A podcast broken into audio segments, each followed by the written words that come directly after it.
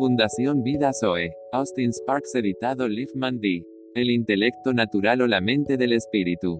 Pablo, escribe a los creyentes en Cristo Jesús, llamados a ser santos o mejor decir convertidos, con todos los que en cualquier lugar creen en nuestro Señor Jesucristo, Señor de ellos y nuestro, gracia y paz a vosotros, de Dios nuestro Padre y del Señor Jesucristo.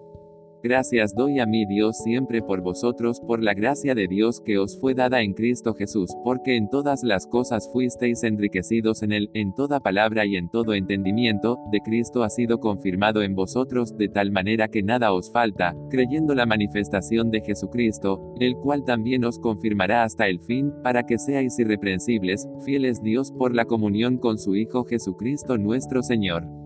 Os ruego, pues, hermanos, los de Jesucristo, que habléis todos una misma cosa, y que no haya entre vosotros divisiones, sino que estéis perfectamente unidos en una misma mente y en un mismo parecer.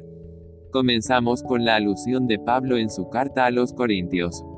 Les dijo que corrieran y luego agregó, así que yo corro, no tenemos que mirar muy lejos para descubrir contra qué tenía que enfrentarse si vivía entre esos Corintios. La carta comienza con el contraste completo entre el hombre espiritual y el hombre natural, mostrando que en esta carrera el hombre espiritual tiene que correr contra lo natural y derrotarlo. Debemos tener cuidado de notar que no se trata de superar al hombre natural por el hombre natural, es un esfuerzo sin esperanza. No, el hombre espiritual es el hombre de la nueva creación, nacido del espíritu y ahora vemos que es la realidad interior más profunda del convertido. El hecho es que dentro de la esfera del ser convertido, está el hombre natural que siempre obstaculiza los propósitos de Dios, y el hombre oculto del corazón, el cual que está gobernado por la mente del Espíritu. Y la obtención del premio es el resultado del progreso y el crecimiento de lo que es de Cristo en la vida y el abandono, a menudo por el conflicto, de lo que no es Cristo.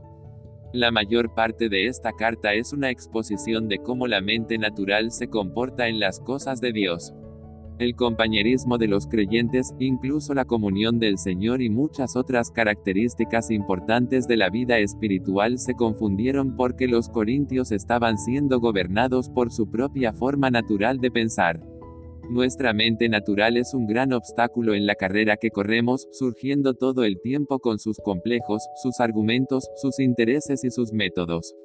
Cuando los corintios fueron traídos a la iglesia, dejaron atrás sus pecados obvios, pero traspasaron a su nuevo reino las viejas y naturales formas de pensar y razonar que pertenecían al mundo y no al Espíritu de Dios. Pero el apóstol los reprendió, pero tenemos la mente de Cristo, 1 Corintios 2.16, por lo que les pedimos que permitan que la cruz se plante entre la mente natural y la espiritual. Solo llegaremos a la plenitud de Cristo cuando dejemos atrás la mente del hombre natural y avancemos cada vez más en el progreso de la mente de Cristo. En todo, cada juicio, cada conclusión, cada análisis, cada valoración, debemos preguntarle al Señor, ¿es esa tu mente, Señor, o es la mía? A veces podemos sentir que tenemos el terreno más fuerte para adoptar cierta actitud o llegar a una cierta conclusión, podemos sentir que tenemos toda la evidencia y por eso estamos convencidos, y sin embargo podemos estar equivocados. El hombre que escribió la carta a los Corintios sabía por experiencia profunda y amarga que este era el caso. Verdaderamente pensé que debería hacer muchas cosas contrarias a Jesús de Nazaret, dijo, Hechos 26 en 9. No había hombre que tuviera convicciones más firmes en cuanto a la rectitud de su curso que Saulo de Tarso. La gran revolución que tuvo lugar en él cuando vino a Cristo. Necesitamos su gracia para poder ver esto en esencia.